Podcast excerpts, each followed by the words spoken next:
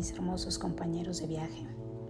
Les doy la bienvenida a un capítulo más en De Viaje por la Libre, en la voz de Janet Cervantes. Hoy les traigo un tema que es un tanto espiritual. Pero antes de comenzar, quiero decirles que yo no tengo la verdad absoluta. En este podcast solo les quiero compartir mi verdad mi perspectiva, lo que yo he, aprendido y he experimentado. Y que espero que algo de lo que te comparta, si resuena con tu corazón, lo hagas parte de tu propia verdad, de tu propio discernimiento. Pero quiero pedirte que esta información no la analices con tu mente. No olvides que tu mente de alguna manera ha sido programada. Nuestros padres, nuestros abuelos, maestros, la sociedad, desde muy pequeños nos han dicho cómo tenemos que pensar, cómo tenemos que actuar, qué tenemos que hacer, en qué tenemos que creer. Y realmente nunca nos preguntamos por qué creo lo que creo y si lo que creo que creo es verdad, resuena conmigo, con mi corazón. Y es con ese con el que te pido que analices esta información. El corazón no se equivoca. Aunque nos han hecho creer lo contrario y nos han hecho creer que decidir con el corazón es lo peor que podemos hacer, créeme, en tu corazón ya hace tu verdadera esencia.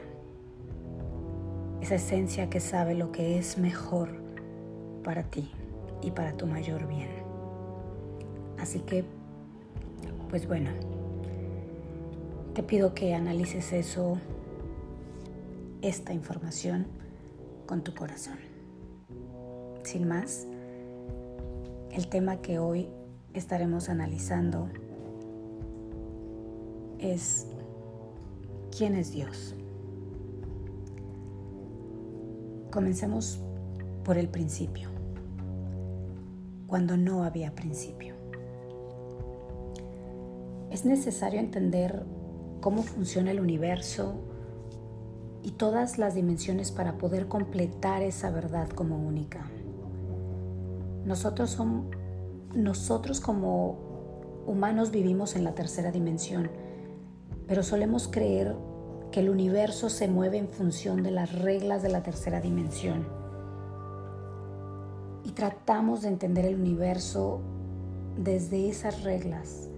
Sin embargo, nosotros solo, solo somos una perspectiva de esa realidad. Las dimensiones no son lugares a donde nos tenemos que dirigir, son perspectivas desde las cuales observamos la única verdad. Aquí entra un dicho muy conocido que dice, tu verdad, mi verdad y la verdad. La realidad que se experimenta desde diferentes perspectivas dimensionales y a lo que yo entiendo y he aprendido tenemos al menos nueve dimensiones. Y ahora estamos capacitados para ver la tercera dimensión y seguir nuestro proceso evolutivo a través de ella. Esto que llamamos Dios, los chinos le llaman el Tao, los budistas le llaman lo inmanifestado, los musulmanes le llaman Alá y los hinduistas le llaman Brahma es la fuente de toda vida. Es de donde se originan la energía universal de la cual está conformado el universo entero. Todo lo que vemos y no vemos está conformado de lo que llamamos energía universal que proviene de Dios. Dios es conciencia infinita, potencialidad pura, sabiduría infinita, amor infinito, omnipotente, omnipresente. Es todo lo que hay. Y Dios decide manifestarse, decide expresarse siendo creación continua. Así que se fractaliza en millones de chispas de luz de su misma conciencia, dándole a cada una de esas chispas la posibilidad de crear como Él mismo lo hace. En todas estas chispas de luz, la conciencia infinita, el creador, estamos todos los seres conscientes que existen en el universo, en el único tiempo, aquí y ahora. En el principio, cuando el uno se proyecta hacia afuera, todas las probabilidades de sí mismo se observa en todas direcciones de todas las posibilidades de su existencia. Por lo tanto, todos los tiempos posibles. Esos tiempos crean una especie de esfera o toroide en el cual se observan y se pueden proyectar todos los caminos diferentes que crea la unidad para observarse y vivirse. En el centro, en, un único punto, se encuentra un solo espacio, que es el aquí. Y su proyección hacia los lados existe solo un tiempo, ahora. Pero ese ahora contempla todas las probabilidades del pasado, el presente y el futuro. Y ese aquí comienza a tejer desde el centro todos los caminos de todos los aquí posibles. Todos los seres conscientes que existen, desde las jerarquías angelicales, hasta los que somos los llamados los seres evolutivos, Dios se divide para poder expresarse y a través de sus criaturas, para poder conocerse a sí mismo a través de las experiencias de sus criaturas. Todo lo que vemos está conformado de la energía que proviene de Dios.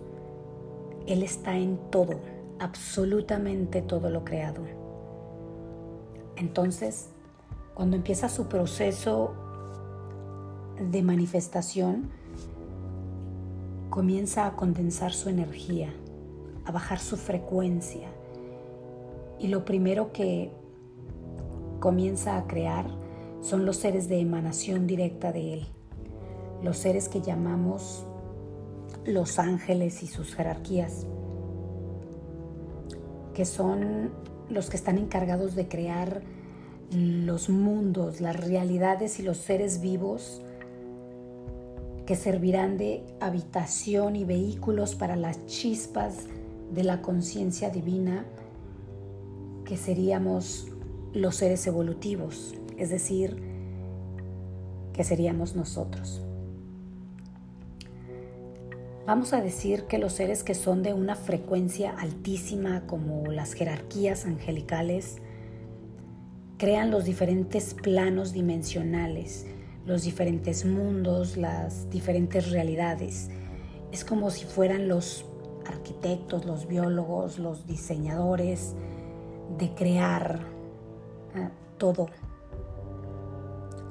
las posibles probabilidades de lo que esa gran conciencia ah, quiere experimentar. Pero todos estos planos, todos estos seres, estas realidades están conformadas de la misma energía universal vibrando en distintas frecuencias. So, entendamos que las galaxias, las estrellas, los mundos, los seres, son provenientes de su energía, pero vibran en distintas frecuencias, por ende tienen diferentes niveles de conciencia, pero todos estamos hechos de lo mismo. A esta energía universal se le llama amor incondicional. Amor es la energía más poderosa. Es la energía que cohesiona el átomo. Les voy a leer una carta de Albert Einstein que dejó a su hija, que la pueden encontrar en el libro The Love Letters of Albert Einstein.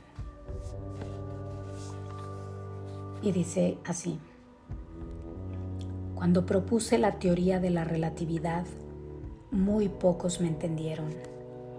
Y lo que te revelaré ahora para que lo transmitas a la humanidad, también chocará con la incomprensión y los prejuicios del mundo.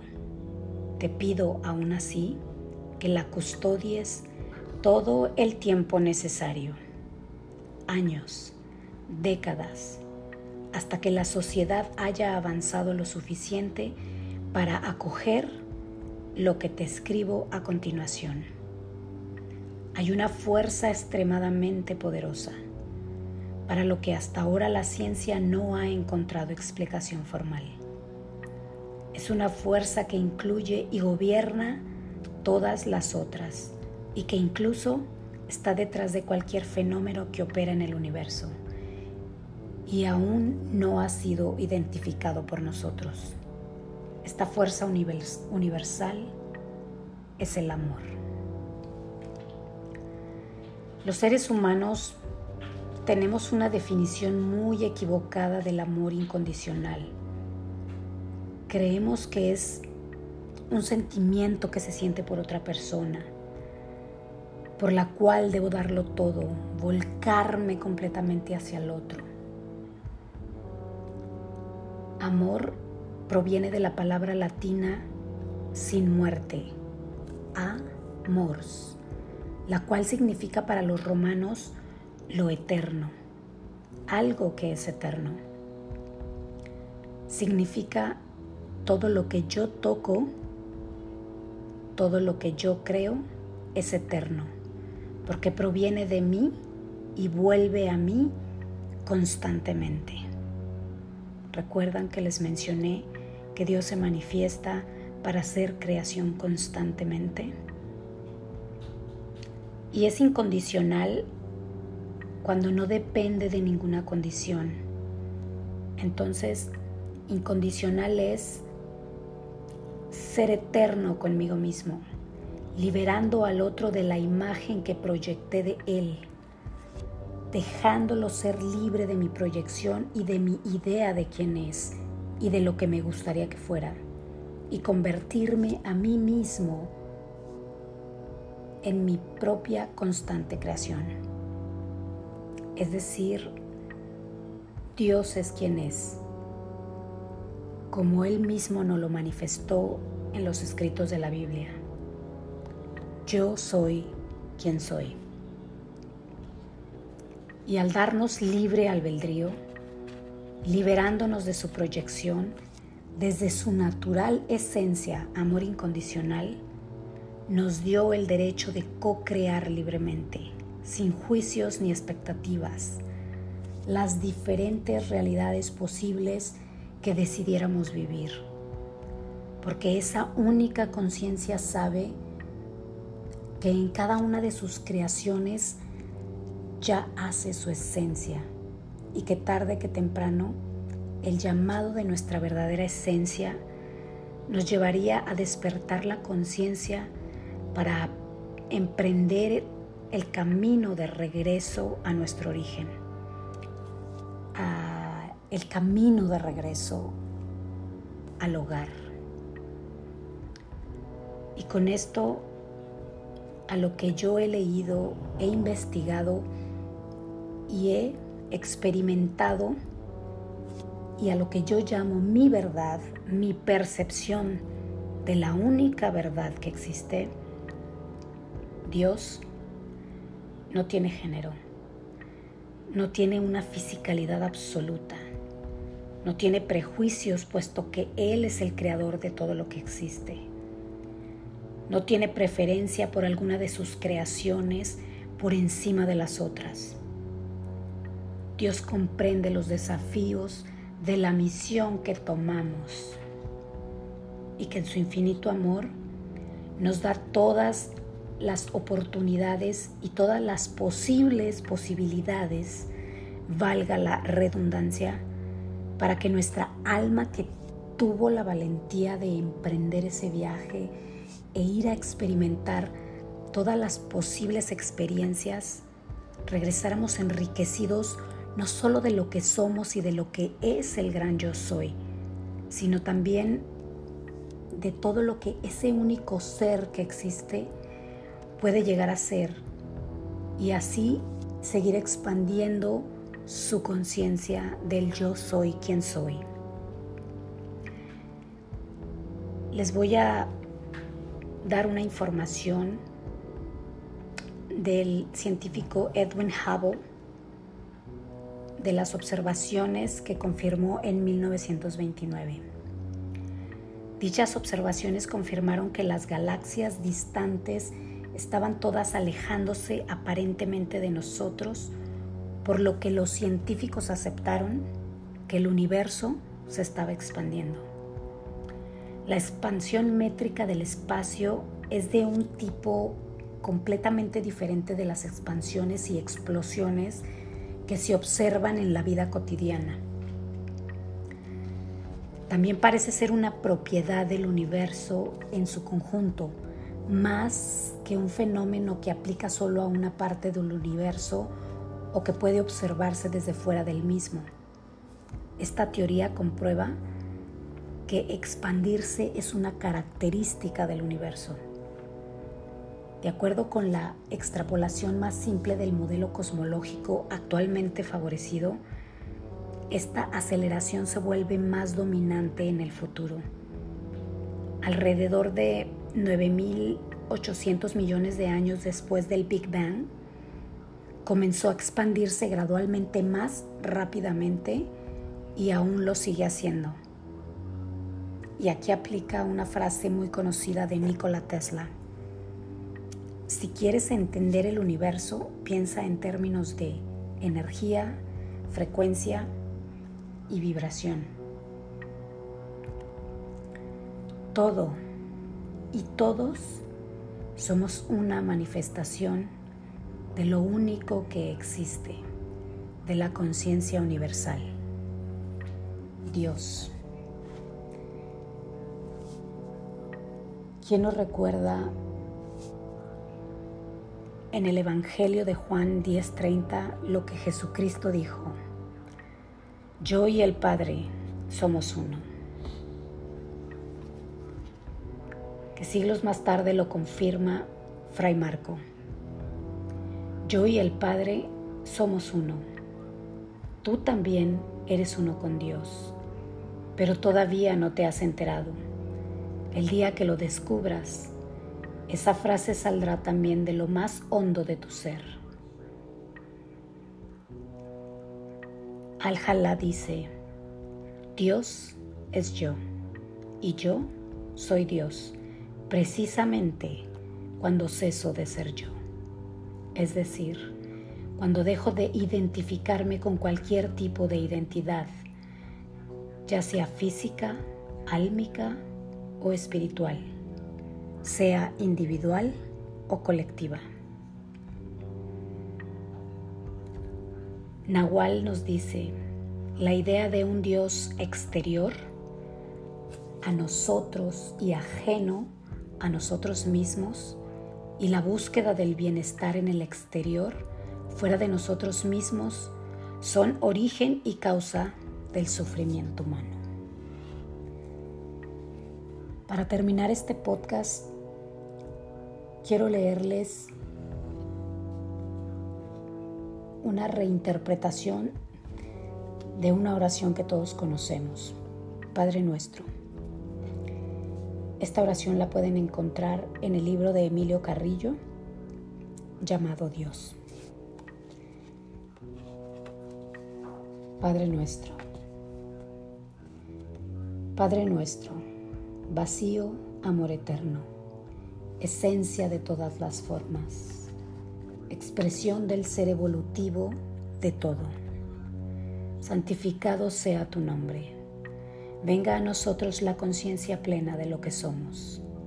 Tú, en las formas humanas del libre albedrío. Hágase en nosotros la conciencia de unicidad sin dualismos, aceptación y amor de lo que es, de lo que acontece. El pan nuestro de cada día dánoslo hoy. El amor a todos y a todo. Y que en amor aprendamos de nuestras experiencias y aceptemos nuestro proceso y el de los otros. Líbranos de confundir la esencia eterna con las formas perecederas. Amén. Sin más, me despido de ustedes deseándoles una hermosa vida a todos ustedes, mis hermosos compañeros de viaje. Namaste, que significa la divinidad que habita en mí. Saluda a la divinidad que habita en ti, que es la misma.